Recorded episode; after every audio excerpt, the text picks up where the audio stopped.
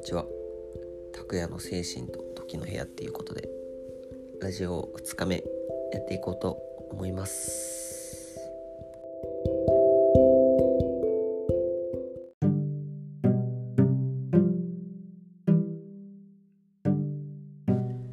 今日のテーマはねうん何にしようかなってずっと思ってたんだけれどもうん。何がいい？何がいいっていうのをちょっとねねないかもしれないけど世間はねコロナコロナっていう風にすごい騒がれていると思うんですけれどもはい。テーマをね決めていこうかなと思います。毎回ね。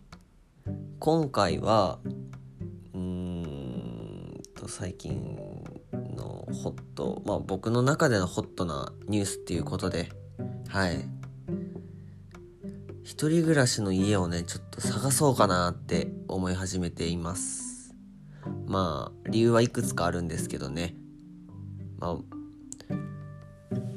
彼女がですね配属先が、まあ、決まって、まあ、それもありまあちょっと僕もね一人暮らしをしようかなって思っていて、ま、今京都に住んでいるので近くの家を探してるんですけどまあ家探し楽しいっすね。うん。家探し楽しい、まあ、条件とかはいろいろあるんだけれどもやっぱり一番大事にしたいのは本当にあのウォシュレット付きのねトイレがね個人的に次住む家には欲しいなって思ってるんですよ。はい。おしゃれにいろいろしたいなっていうのもありますし。まあそんな中でいろいろで探せればいいなっていうのはあるんですけれども。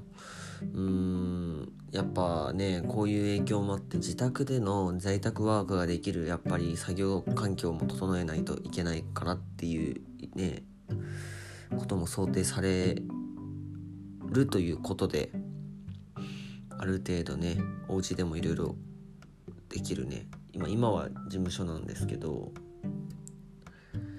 ねえなんかグダグダですいませんね本当に。